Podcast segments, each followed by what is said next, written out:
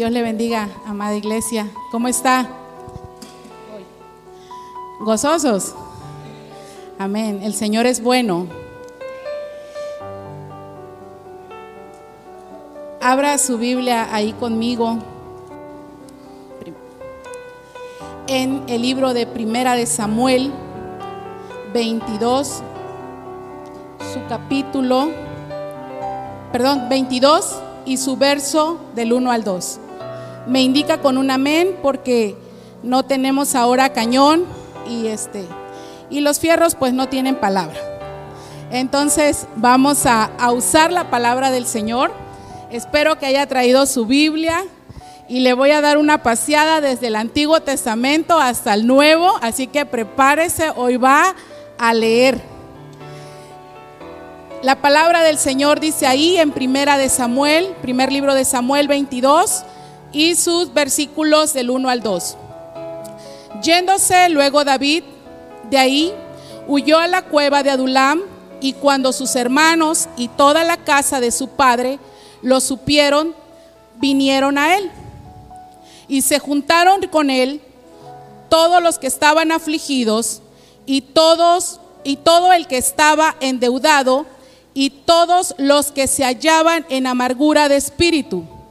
Y fue hecho jefe de ellos y tuvo consigo como 400 hombres. Guarde usted ahí en su memoria ese verso, el verso 2. Guárdelo usted ahí bien y vamos a volver a regresar. Así es que no lo pierda, hermano. Vamos a orar al Señor ahí donde está de pie. Señor Jesús, gracias Padre por esta palabra, Señor. Gracias Señor Jesús. Sé tú, Padre Celestial. Yo solamente soy un instrumento en tus manos, Padre. Habla a tu pueblo, Señor. Pon, Señor Jesucristo, ese bálsamo en el corazón. Esa palabra ya va a ser esparcida, Señor. Que germine, Señor, y que dé fruto, Padre, en tu tiempo perfecto, mi Dios amado. Gracias Espíritu de Dios.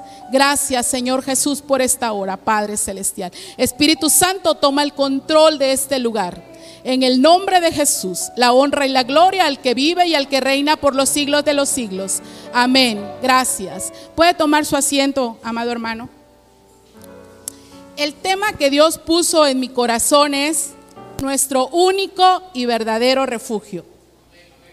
Traía yo ahí unas imágenes, pero Dios sabe por qué. Así es que imagínese usted ese refugio. Ok, leíamos en el capítulo 2 del verso, perdón, en el capítulo 22 del verso 2, que dice que David huyó a Adulam. ¿Es correcto? Ok, ¿qué es Adulam? ¿O qué significa Adulam? Adulam era una cueva, significa un lugar de refugio un lugar de aflicciones, pero también un lugar de paz, un lugar de tranquilidad. Eso es lo que es Adulam. haciendo un poquito de, de historia y de contexto de por qué David huía del rey Saúl. David huye a esta cueva porque el rey Saúl lo quería matar. David, después de vencer al gigante Goliat, y de tumbarle la cabeza a este gigante, empieza a tener popularidad, fama y empieza a crecer su popularidad entre el pueblo. Al rey Saúl le provoca celos. Entonces quiere matarlo. Y también utiliza a los enemigos de David para que hagan eso. Los incita. Matemos a David.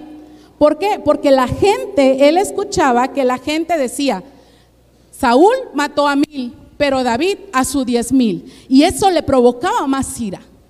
Saúl se convirtió en una persona inicua y asesina, mientras que David, ¿sabe qué hermano? Era protegido por Dios. Entonces David huye, escapando su vida, y huye a esa cueva, a ese lugar de refugio. Pero ahí hay otras personas, y ya lo leíamos acá.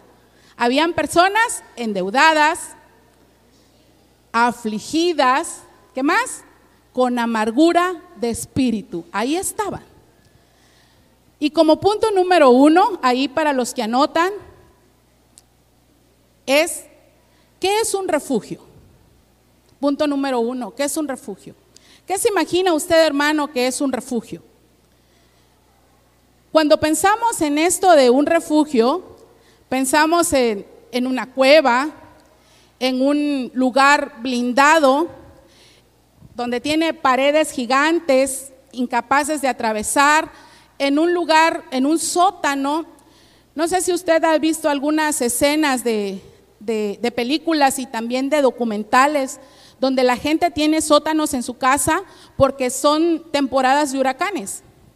Entonces, cuando está este huracán, las personas huyen a ese lugar de refugio que tienen, mientras que pasa la tormenta. Entonces, imagínense usted que es un lugar de refugio, para usted que es un lugar de refugio. Entonces, un lugar de refugio es eso, es donde usted se encuentra seguro, donde usted se siente protegido en medio de una catástrofe, de una tormenta, de todo lo que esté pasando afuera, usted está seguro. O sea, que simplemente es su casa. Ese es su lugar de refugio. Muchos tenemos un lugar de refugio. Cuando estamos afligidos, cuando algo está pasando en nuestra vida, corremos a ese lugar de refugio, a doblar rodillas, porque ahí nos sentimos seguros. Pero vamos a leer qué dice el Salmo 62, su verso 62, 6 y 7. Ayúdeme ahí, hermano.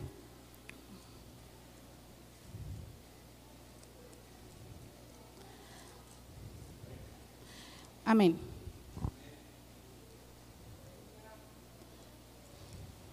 Sesenta y dos, seis y siete. Y dice, Él solamente es mi roca, es mi esperanza. Él solamente es mi roca y mi salvación. Es mi refugio, no resbalaré. En Dios está mi salvación y mi gloria en Dios está mi roca fuerte y mi refugio. El propósito de esta palabra es el único y verdadero refugio. ¿Quién es, hermanos? Es Dios. Es Dios. David está huyendo de Saúl, ya decíamos, porque literalmente lo quería matar.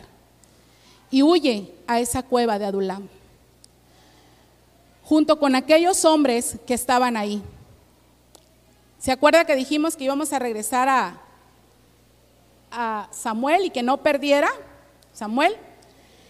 Y dice, se juntaron con él todos los afligidos y todo el que estaba endeudado y todos los que se hallaban en amargura de espíritu y fue hecho jefe de ellos y tuvo consigo como a 400 hombres. El Señor, cuando usted tiene, cuando tiene propósitos con usted, o para usted y para mí también, no va a permitir que lo maten.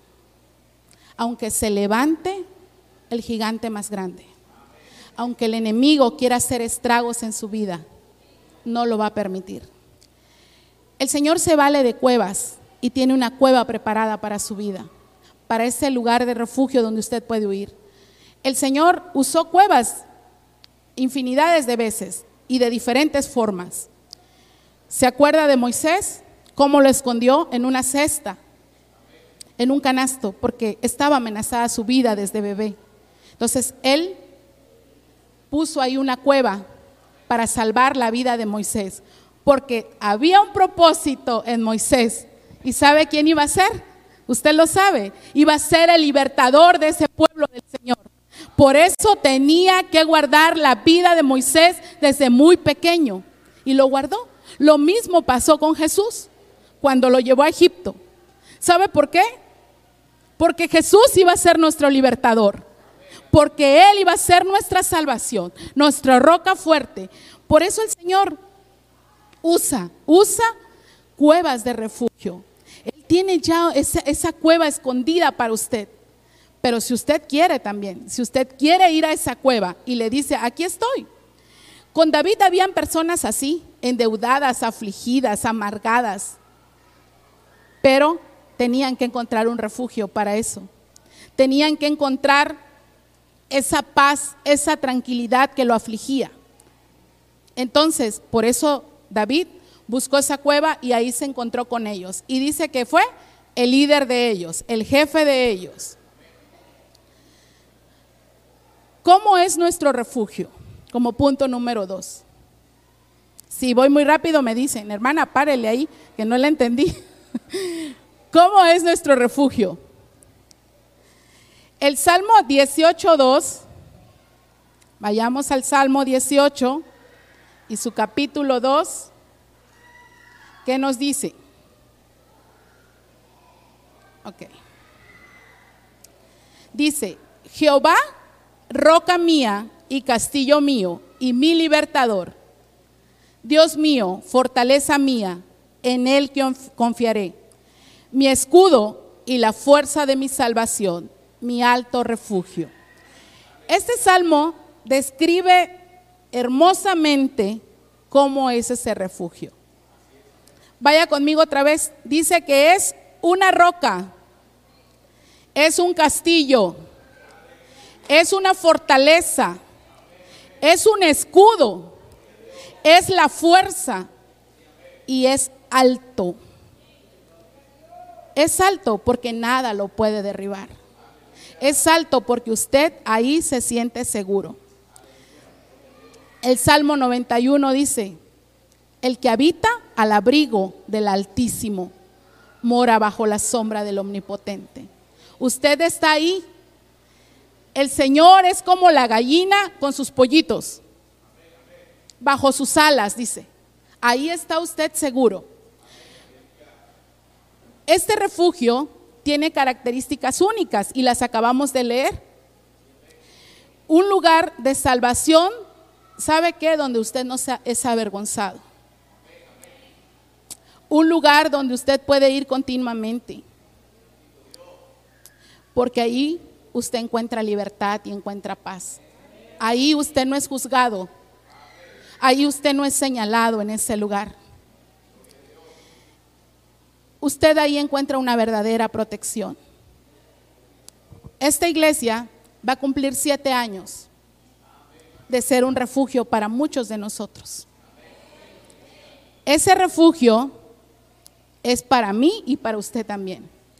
Nosotros, algunos ya conocen esa historia, veníamos de lejos, buscando un lugar, buscando un refugio. Y, recorrimos varias iglesias y cuando llegamos de Tijuana y no sabíamos a dónde ir, visitamos varias iglesias, varios, varios templos, pero no sentíamos que era nuestra casa. Entonces fuimos allá, fuimos acá y nos invitaban. Pero el Señor tenía algo especial, tenía algo preparado para nosotros, para mí y para mi familia. Y este fue nuestro refugio. Este encontramos aquí en Iglesia de, Cristo Vidas en Plenitud hace siete años, un refugio perfecto, donde podíamos venir sin ser señalados, hermanos. Y usted ahí, en ese refugio, usted no es señalado, usted no es avergonzado por lo que usted esté pasando. Pero ¿sabe qué? Si este es su refugio, no deje de congregarse. Porque con un domingo que nosotros no nos congregamos, créame que el enemigo lo debilita. Empieza usted a escuchar voces. No puedes, no tiene caso que vayas. No tiene caso que te congregues. El enemigo empieza a sembrar ideas que no vienen de parte de Dios. Esos pensamientos que se empiezan a aislar y a meter en nuestro corazón. Ay, voy el otro domingo y así me la llevo, de domingo en domingo y de domingo en domingo. Pero si esta es su casa, si este es su refugio, usted tiene que congregarse. Usted tiene que participar en todas las actividades que tenga la iglesia. Usted se involucra. ¿Y sabe por qué? Porque su mente está ocupada en algo que el Señor ya puso ahí y usted va a trabajar y empieza a desarrollar su ministerio. Ahí las maestras necesitan más maestros. Hay que cuidar niños, hay que enseñarles la palabra. Los hermanos servidores igual necesitan manos para limpiar la casa del Señor. Nuestros hermanos allá en la cocina necesitamos más equipos de talento. Usted empieza a desarrollar Pero si usted no viene, no se congrega, déjeme decirle que no es su casa, no es su refugio. Usted no viene a este lugar nada más a, a ver qué pasa, a ver qué voy a escuchar. No, el Señor lo trajo aquí porque esta es su casa. ¿Cómo es nuestro refugio? Es esto, es esto. Hay palabra en el refugio. Usted va a recibir palabra. ¿Y sabe qué? Dice el Salmo 84.4. Vayamos al Salmo 84.4 a ver qué nos dice. La pastora lo leía muy en la mañana en la oración y dije, gracias Señor, porque es una confirmación que es tu palabra. Y dice el Salmo 84.4. Voy a leer nada más su verso 4 y dice, bienaventurados los que habitan en tu casa, perpetuamente te alabarán. ¿Sabe qué es bienaventurado? Es tres veces feliz. Usted viene a casa, viene afligido, viene angustiado, viene amargado de espíritu y sabe cómo sale de esta casa.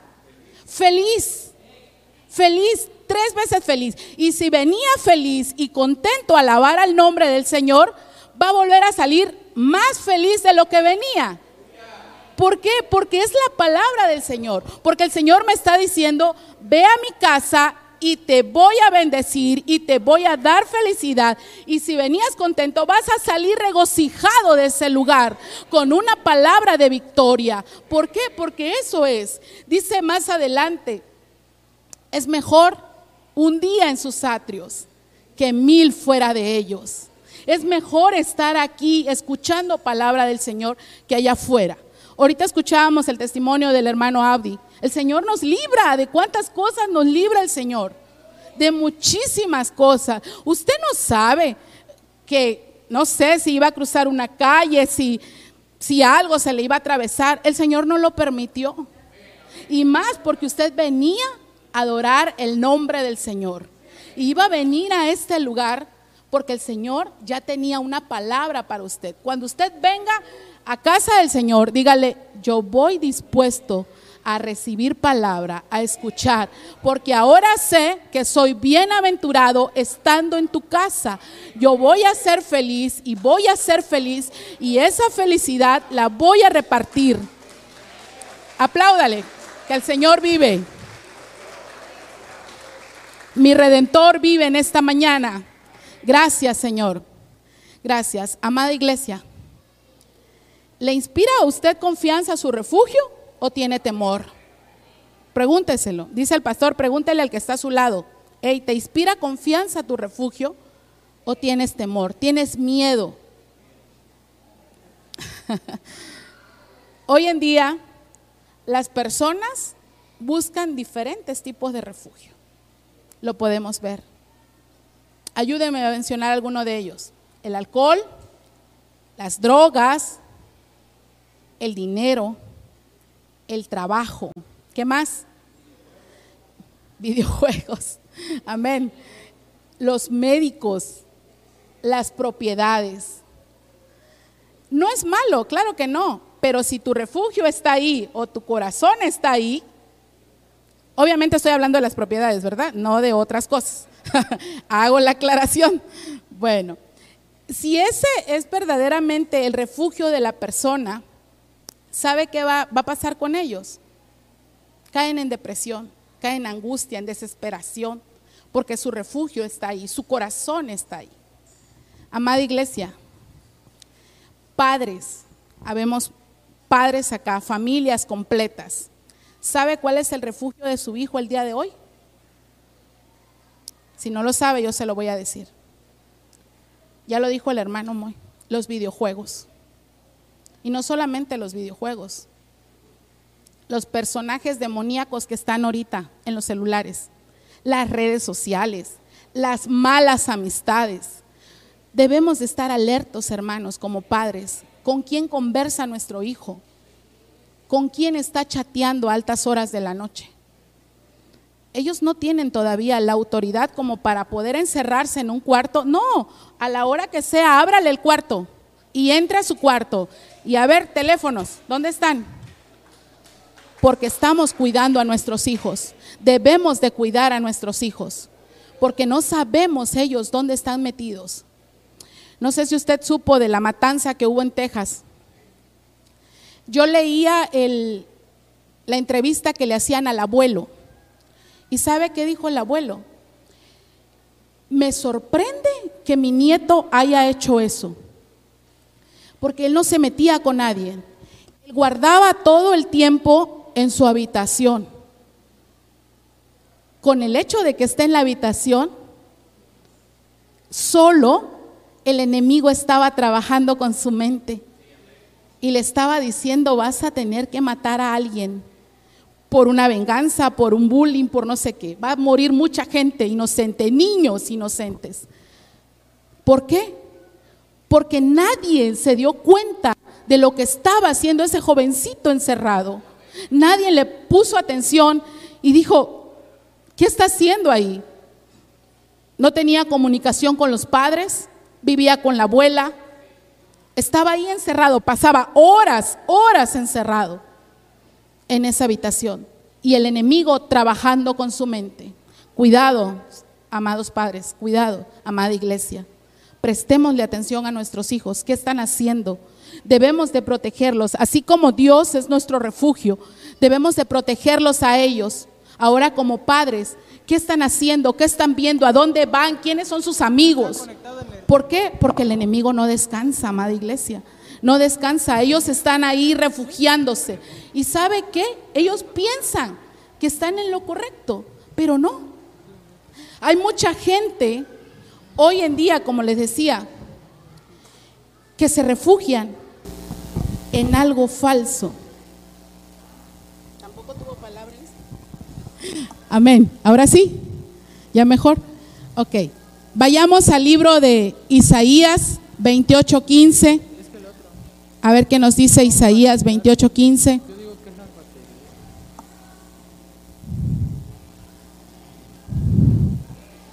Amén. Y dice, ¿ya lo tiene ahí? Si ya lo tiene, 28:15. Y dice, por cuanto habéis dichos, pacto tenemos hecho con la muerte e hicimos convenio con el Seol cuando pase el turbión del azote, no llegará a nosotros, porque hemos puesto nuestro refugio en la mentira y en la falsedad nos esconderemos. ¿Sabe quién hablaba ahí? Los gobernadores, los líderes de Israel, que habían basado su confianza en la mentira, en la falsedad. Y ellos ahí estaban confiados, creyendo que estaban haciendo lo correcto. Igual, de la misma forma, mucha gente cree que con estar ahí aislado, estamos haciendo lo correcto. No me congrego, no voy a la iglesia, ¿qué caso tiene? Aquí estoy apapachando mi pecado. Pero ¿sabe qué? El enemigo está trabajando y su refugio es un refugio, dice la palabra, de mentira, de falsedad. Y eso hacían estos reyes, estos gobernantes. Pero el Señor los reprendió. Esa es lo mejor que puede haber pasado. El Señor los reprendió. Cuando usted tenga tiempo, lea completamente ese capítulo y ahí entenderá el por qué ellos se escondían en eso. La cueva preparó a un rey. Dios tiene planes, hermano, y propósitos para su vida. Lo mismo para el rey David. Él estaba preparando a un rey en una cueva, en ese lugar de refugio. Igual que pasa con nosotros, hay propósitos que cumplir. Todavía estamos aquí y usted no está con el Señor porque todavía hay algo que cumplir en esta tierra. Cristo Jesús es el único lugar de refugio. Es el lugar donde podemos estar seguros. Amada iglesia, aquí hay profetas, hay maestros, hay ministros de la palabra. Créaselo, hermano, créaselo, de verdad. Aquí estoy, yo soy un ejemplo de ello. El Señor tiene planes para su vida, hermano, de verdad. Jovencitos, Hay un potencial enorme en ustedes. De verdad, el Señor tiene planes para su vida. Hay propósitos. Involúcrese en el Señor. Involúcrese en las cosas de, de casa.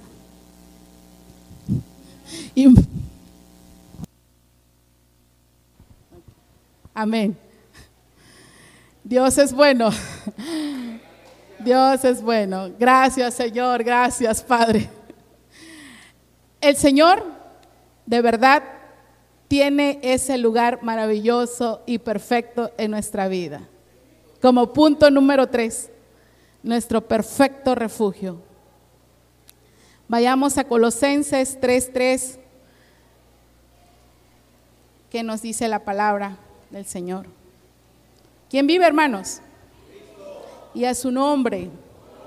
Amén. ¿Está gozoso el día de hoy? ¿Está contento? ¿Está feliz? Ahora ya sabe que bienaventurado es estar aquí en la casa del Señor, adorando su nombre. Colosenses 3:3 dice, porque habéis muerto y vuestra vida está escondida con Cristo en Dios. ¿Dónde está escondida su vida, hermano? En Cristo. Nuestra vida está escondida en las manos de Dios. Aleluya. Su vida no necesita otro refugio de falsedad, un refugio de mentira. ¿Sabe por qué? Porque aquí, aquí tiene su vida el Señor. Dios tiene aquí en la palma de su mano la vida de usted, la vida de su familia y la vida de su próxima generación la tiene aquí en la palma de su mano. Y sabe que nadie la va a poder mover de ahí, porque Él se las dio, porque Él se las dio. Dice Juan 10, 29. Vayamos a Juan 10, 29. Amén dice, mi Padre que me las dio es mayor que todos y nadie las puede arrebatar de la mano de mi Padre. El Señor es bueno. El Señor es para siempre. Nadie, dice acá, nadie. Y si nadie es nadie, nada, nada. Por más gigantes que estén en su vida, por más atribulado que usted, por más endeudado que usted, afligido, amargado de espíritu, nadie va a poder arrebatarlas de la mano de Dios. ¿Sabe por qué? Porque hay un propósito en su vida en esta mañana. Hay un propósito que se tiene que cumplir. El Señor es bueno. El enemigo no descansa, hermanos. Todos los días pide su cabeza. Todos los días está ahí trabajando para que usted caiga en algo para que usted se debilite, para seguir engañándonos, para seguir haciendo estragos ahí con todos. Hoy hay personas batallando con la depresión, con la angustia, con la falta de identidad, batallando con alguna enfermedad, batallando en el trabajo, con la apatía,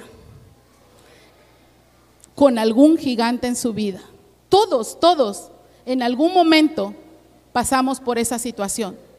Pero aquel que no ha reconocido y aquel que no ha hecho de Cristo ese refugio sigue batallando. Sigue batallando porque no ha querido venir a ese refugio. ¿Cuántos vemos ahorita? La enfermedad de moda es la depresión. Es que estoy deprimido. Es que estoy ansioso. Es que los jóvenes, adolescentes, niños, desde el más pequeño, está batallando con algo, hermano, de verdad, créame, desde el más pequeñito. Usted lo ve, niñitos ahí, póngase a platicar. A veces damos clases, las maestras, y si usted habla con un niño, un niño a veces es capaz de contarle la vida de lo que pasa en su casa, lo que pasa en su casa. Por eso, mucho cuidado, padres, con lo que está pasando en nuestra casa, porque hay maestras que ya hablamos con niños y sabemos lo que está pasando en casa. Desde el más pequeñito, tiene angustia, tiene problemitas. Si usted le pregunta, ¿por qué? Porque el enemigo se ha encargado de eso. El enemigo ha hecho estragos ahorita, está haciendo estragos. ¿Por qué? Porque los papás estamos durmiendo, porque las familias estamos durmiendo. Y esto no puede seguir así. La enfermedad de moda es la depresión y la apapachamos, y la apapachamos con eso. El Señor nos liberta de muchas cosas. Él, hermanos, déjeme decirle que solo en Cristo está este refugio. Él pelea por nosotros. Ya leíamos en Juan, dice que nada nos podrá arrebatar de la mano. ¿Sabe por qué? Porque el Señor se las dio. Su vida le pertenece al Señor Jesucristo. Entonces, nada, si usted ahorita está batallando con alguna, con algún gigante, hermano, venga a ese refugio perfecto. En esa cueva, el Señor empezó a usar a David como líder. Empezó a adiestrar a valientes. Empezó a fortalecerlos, a prepararlos. ¿Sabe para qué? Para esas grandes batallas que iban a venir a esos valientes. Y la palabra del Señor ahí en Primera de Corintios dice que fueron los valientes de David. Primera de Crónicas, perdón. Dice que el Señor, que los llamaron los valientes de David. ¿Por qué? Porque en la, en la cueva ellos se fortalecieron. Ahí salieron victoriosos, salieron adiestrados. Nuestro único y verdadero refugio es Cristo Jesús. Vayamos a Hebreos 13:6.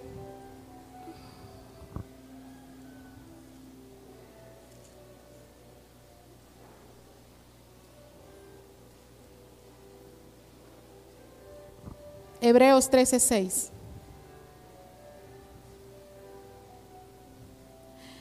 Amén. Dice, de manera que podemos decir confiadamente, el Señor es mi ayudador. No temeré lo que me pueda hacer el hombre. Aleluya. Él es nuestro ayudador. Por eso le decía, cuando le hice esa pregunta, ¿Está usted seguro de su refugio o tiene temor? No. Si estamos en Cristo y si este es nuestro refugio, ¿por qué temer? ¿Por qué temer lo que me puede hacer el hombre? Dice la palabra. ¿Por qué? Si Él es mi verdadero refugio, si Él es mi roca, si Él es mi escudo, si yo lo puse por mi fortaleza, ¿por qué voy a temer?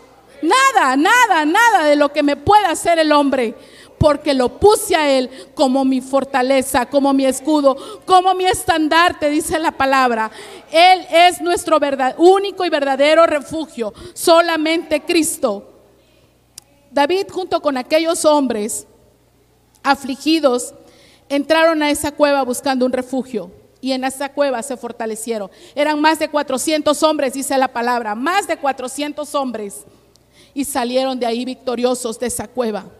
Estos hombres fueron los mismos que realizaron grandes hazañas, ya le decía, grandes hazañas, y se fortalecieron y cada día se fortalecían más. No importa cómo hayas entrado tú a la cueva, cómo hayas venido, no importa. Si veniste angustiado, atribulado, endeudado, afligido, amargado, no importa. ¿Se acuerda que dijimos que ahí no podía ser avergonzado? Que ahí en esa cueva no ibas a ser señalado, en ese lugar de refugio ibas a encontrar protección. Mucha gente viene de ahí, de ese lugar. Hay mucha gente, de verdad, que hemos venido de ahí, porque el Señor nos ha rescatado de ahí, de lo vil y menospreciado, dice la palabra. De ahí venimos muchos. ¿Y sabe qué? No importa cómo hayas entrado.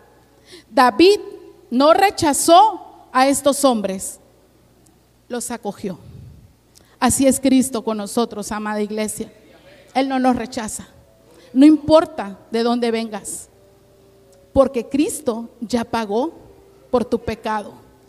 Ya pagó, ya dio su vida en la cruz del Calvario por ese pecado que veníamos arrastrando, donde éramos señalados, donde éramos juzgados, y todavía decían, mira, ahí va, ¿qué me puede enseñar?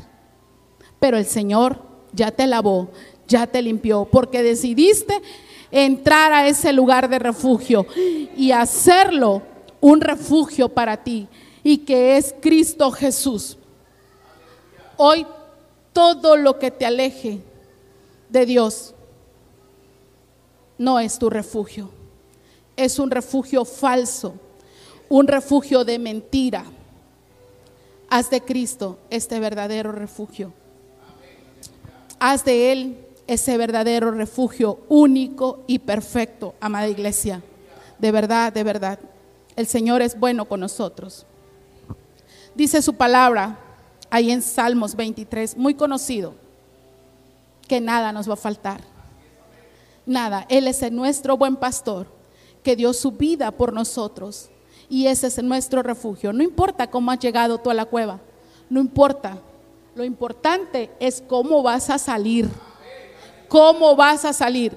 ¿Vas a salir victorioso? ¿Vas a salir bendecido? ¿O vas a salir igual? ¿O vas a salir igual? No. La cueva te tiene que procesar.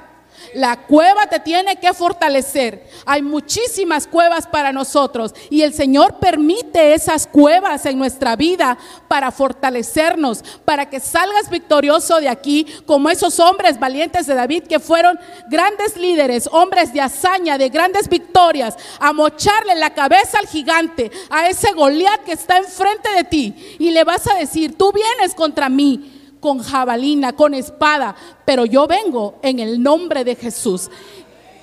En el nombre de Jesús, hermano. Si este es su lugar de refugio, haga lo suyo, haga lo suyo.